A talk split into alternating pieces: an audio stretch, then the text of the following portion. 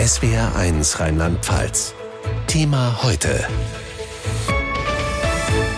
Angst vor dem Pleitegeier, die Folge der hohen Energiepreise mit Jürgen Kurt. Also da müsste wahrscheinlich das Auto weg. Äh, gut, Lebensmittel müssten halt sein, alles nur noch günstig eingekauft. Kein Urlaub, keine Freizeitaktivitäten, gar nichts mehr. Und dann kommt auch noch der Strom dazu, so ganz nebenbei erwähnt. Hohe Energiepreise zwingen uns alle zum Sparen, Privatleute wie auch die Unternehmen. Die Sorge vor Insolvenzen und Entlassungen ist spürbar. Was würde Firmen jetzt helfen? Später in diesem Podcast ein Mann, der für viele Firmen sprechen kann. Der Hauptgeschäftsführer der Industrie- und Handelskammer Koblenz, Arne Rössel. Er sagt, die Politik hat den Ernst der Lage noch nicht erkannt. Und die Politik, damit ist die Bundesregierung und sicher vor allem auch Bundeswirtschaftsminister Robert Habeck gemeint. Der Minister und die Wirtschaft, das ist eine wechselhafte Beziehung. Anfang März, da fanden die Wirtschaftsführer ihn noch gut. Dynamisch und zupackend war die Ausstrahlung von Robert Habeck. Wir stimmten völlig darüber ein, dass der Bau von Stromleitungen, von LNG-Terminals, von erneuerbaren Energien jetzt in, ich würde mal sagen, Tesla-Geschwindigkeit erfolgen muss und nicht in der Schlafmützigkeit, wie es bisher in Deutschland teilweise der Fall war.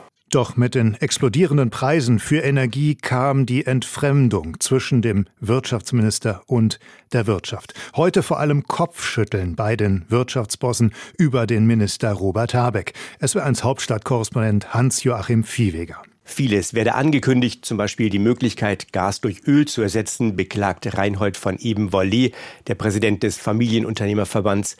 Aber bei der Umsetzung es. Das, was er damals versprochen hatte, Beschleunigung von Genehmigungsverfahren, Abbau von Bürokratie, hat er bis heute nicht eingehalten, obwohl wir in zahlreichen Branchen dringenden Umstellungsbedarf, zum Beispiel beim Brennstockwechsel Fuel Switch haben. Hier ist der Ministerium einfach viel zu langsam und eher viel zu träge. Zu langsam und zu träge. Und das im Angesicht einer drohenden Rezession. Die Dramatik der Energiekrise erfordere schnellstmögliches Handeln, so eben Vollet. Das Wichtigste für die Wirtschaft ist im Moment, dass wir die Energiepreise runterkriegen, ohne dabei die Energieverfügbarkeit äh, in die Knie zu zwingen. Dafür brauchen wir alle Energieformen, sowohl Kohle als auch Atomkraft. Die Kernkraftentscheidung des Ministers, in der Wirtschaft sorgt sie nur für Kopfschütteln. Ganz ähnlich steht es in einer Resolution des DIHK. Alle verfügbaren Kraftwerke müssten ans Netz, ohne Wenn und Aber. Für Enttäuschung sorgt in der Wirtschaft auch, dass in den bisherigen Entlastungspaketen fast nichts für sie vorgesehen ist. Die inzwischen angekündigte Ausweitung von Energiehilfen auf den Mittelstand müsse baldmöglichst kommen, mahnt Handwerkspräsident Hans-Peter Wollseifer. Wir brauchen Soforthilfen, wir brauchen Direkthilfen. Und wenn ich direkt sage, meine ich auch direkt in den nächsten Tagen, Wochen. Denn wenn uns die Hilfe in den Betrieben erst irgendwann im nächsten Jahr erreichen, dann wird es viele tausend kleine Betriebe im Handwerk nicht mehr geben. In Hintergrundgesprächen verweisen Unternehmer auf den unglücklichen Beitrag von Habeck bei Maischberger vor zwei Wochen. Die Vorstellung, Betriebe könnten längerfristig überleben, wenn sie wegen der hohen Energiepreise kurzfristig nicht mehr produzieren könnten, quittieren sie mit Unverständnis. Es scheint, dass einiges zu tun ist, um das angeschlagene Verhältnis zwischen der Wirtschaft und dem Minister wieder zu kitten. Die Heizung auf 19 Grad, Wollpullover anziehen und nur noch kurz duschen. Was können wir noch gegen hohe Energierechnungen tun? Mieterin Brigitte Liebe aus Konz hat ein Problem und das ist über ihrem Kopf. Es ist die Decke ihrer Altbauwohnung. Also ähm, wir gehen davon aus, dass die Geschossdecke bei uns im Haus oben nicht gedämmt ist und dadurch sehr viel Energie zum Fenster oder zum Dach rausgeht. Wenn dort eine Dämmung erfolgen könnte, könnten wir vielleicht 30 Prozent äh, einsparen an Gas. Ja. Und das wäre ja schon jede Menge. Allerdings, da müsste Ihr Vermieter auch mitspielen. Jetzt läuft der alte Gasvertrag von Frau Liebe aus und beim günstigsten Anbieter müsste sie künftig 300 Euro pro Monat zahlen. Also finanziell äh, kann ich mir das überhaupt noch nicht vorstellen. Ich bin Frührentnerin, also da müsste wahrscheinlich das Auto weg. Gut, Lebensmittel müssten halt sein, alles nur noch günstig eingekauft. Kein Urlaub, keine Freizeitaktivitäten, gar nichts mehr. Und dann kommt auch noch der Strom dazu, so ganz nebenbei erwähnt. Energiepreiskrise, Inflation, Kaufkraftverlust, Sorge vor Stromausfällen. Mit vielen Sorgen und Angst gehen wir in den Herbst und Winter. Was tun? Das haben wir Deutschlands bekanntesten Angstforscher Borwin Bandelow gefragt. Ich kann natürlich nicht den Ratschlag geben, trinken Sie jetzt mal schön einen grünen Tee und beruhigen Sie sich wieder. Nein, das ist so, wir müssen manche Ängste aushalten lernen. Und äh, da gibt es eben die Möglichkeiten, entweder, dass man alle Medien abschaltet und sich den schönen Dingen des Lebens widmet. Das ist aber nur die zweitbeste Möglichkeit. Eine bessere Möglichkeit wäre, mit Freunden, Bekannten darüber zu reden. Denn äh, Reden äh, hilft, mit diesen Sorgen besser umzugehen. Jetzt geht es ans Eingemachte. Die Energiepreise schlagen in den nächsten Wochen mit voller Wucht durch. Auf Verbraucher, auf Unternehmen und ihre Mitarbeiter. Jemand, der die Sorgen der Unternehmen gut kennt, das ist Arne Rössel. Er ist der Hauptgeschäftsführer der Industrie- und Handelskammer Koblenz. Birgit Steinbusch hat mit ihm über die Ängste in den Unternehmen gesprochen. Herr Rössel, welche Firmen haben denn gerade die größten Sorgen? Ja, das sind eigentlich fast alle Firmen. Das sind nicht nur die energieintensiven, die beispielsweise Blumentöpfe machen oder äh, Chemie produzieren, sondern es sind auch ganz normale Handels-, Handwerksbetriebe, die sich große Sorgen machen, in, um welchen Faktor sich jetzt ihre Strom- und Gasrechnung erhöhen wird. Schlagzeilen haben jetzt gemacht der Toilettenpapierhersteller Hakle oder auch die Schuhkette Görz. Ist das nur der Anfang? Also viele Mittelständler sind ja sehr findig und haben schon viele Krisen gemeistert, aber nicht wenige Mittelständler sagen uns auch, so eine Krise haben sie noch nicht gehabt, weil es ist sowas von unsicher und deswegen ist es auch sehr unsicher, sich jetzt aus dem Fenster zu lehnen, dass es eine sehr große Pleitewelle geben wird.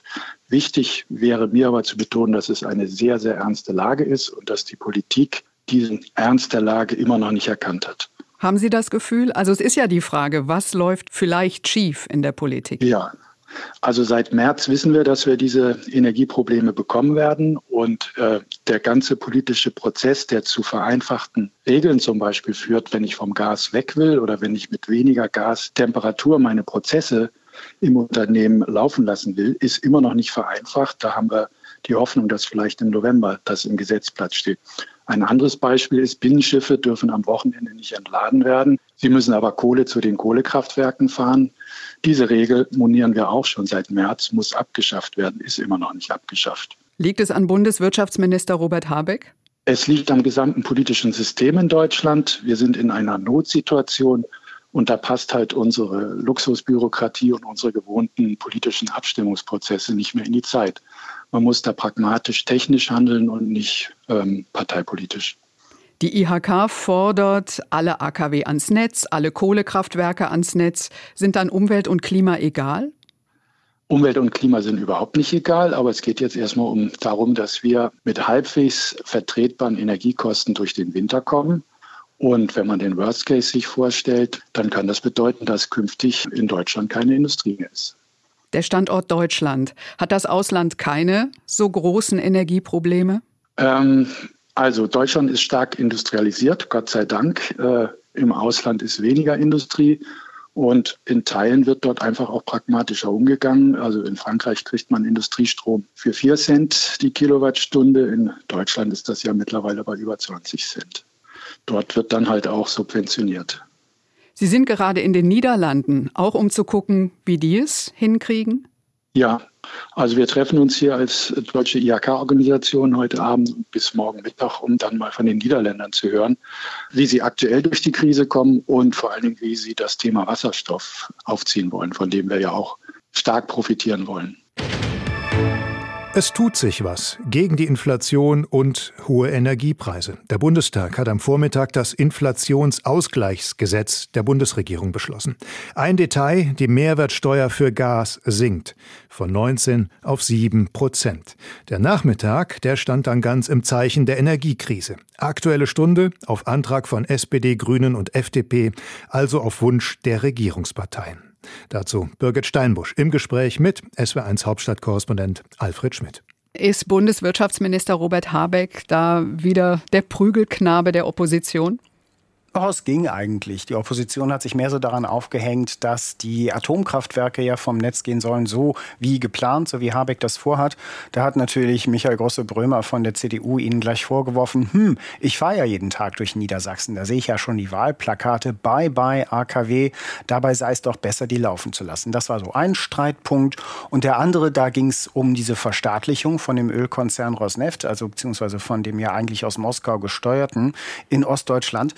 Da hat aus Trier die SPD-Abgeordnete Verena Huberts gesagt, äh, dass es doch eine richtige Sache war. Das heißt, kurzum, insgesamt wurde Habeck dann doch eher verteidigt von seinen Leuten. Als ich vor anderthalb Jahren aus der Wirtschaft in die Politik gewechselt bin, hätte ich niemals gedacht, dass ich Verstaatlichung und Zwangsverwaltung als Mittel einer guten Wirtschaftspolitik erachten würde. Heute kann ich aber sagen, wir machen genau das Richtige für diesen Industriestandort und auch die Menschen in Schwedt. Also Rena Huberts von der SPD aus Trier. Sie hat verteidigt diese Politik von Robert Habeck, dem Bundeswirtschaftsminister, und hat gesagt, es war das richtige Signal und da auch eine Beschäftigungsgarantie zu geben. Also an der Stelle hält die Ampel zusammen. Gab es denn auch noch mal neue Argumente oder neue Aspekte? Hm, ja, es gab einen ziemlichen Streit darum, wer denn überhaupt generell für ähm, Energiesicherheit und auch dafür verantwortlich ist, dass die Leute ein Geld haben, um das ausgleichen zu können. Die Linke hat das ja auf die Fahnen geschrieben, dass die Bundesregierung mehr tun sollte. Gesine Löth wurde da ziemlich entschlossen. Die Energiekrise können wir nur wirksam bekämpfen, wenn wir endlich gerechte Verhältnisse in unserem Land herstellen. Wir brauchen eine Übergewinnsteuer für Energie- und Rüstungskonzerne. Und auch wenn Sie unseren Antrag gerade abgelehnt haben, versichere ich Ihnen, wir bleiben dran. Eines Tages werden Sie zustimmen müssen. Das will die Linke. Sie will einen Strompreisdeckel, sie will einen Gaspreisdeckel, weil sie natürlich vorhersieht, dass viele Leute Schwierigkeiten kriegen könnten mit, mit ihren Energierechnungen im Winter. Die AfD hat da ähnliche Ideen gehabt, aber von der anderen Seite. Seite sozusagen, wurde aber heftig dafür kritisiert, dass sie überhaupt nicht äh, erwähnt hat, wo denn die Probleme größtenteils herkommen und was eigentlich der Auslöser ist, nämlich der russische Angriffskrieg auf die Ukraine. Christian Dürr wurde für die FDP-Fraktion da sehr deutlich und hat in Richtung der AfD doch auch einen ganz schönen, ja, ganz schönen rhetorischen Angriff abgelassen. Meine sehr verehrten Damen und Herren, der Auslöser dieser Krise sitzt im Kreml, da wo Sie Ihre Sprechzettel herbekommen. Das ist der Auslöser dieser Krise. Auch auch in Europa derzeit. Das muss gesagt werden. Da hat natürlich doch der Applaus eingesetzt und auch das ein oder andere Signal, dass die Zustimmung dazu sehr groß ist. Thema heute täglich von Montag bis Freitag in SWR1 Rheinland-Pfalz.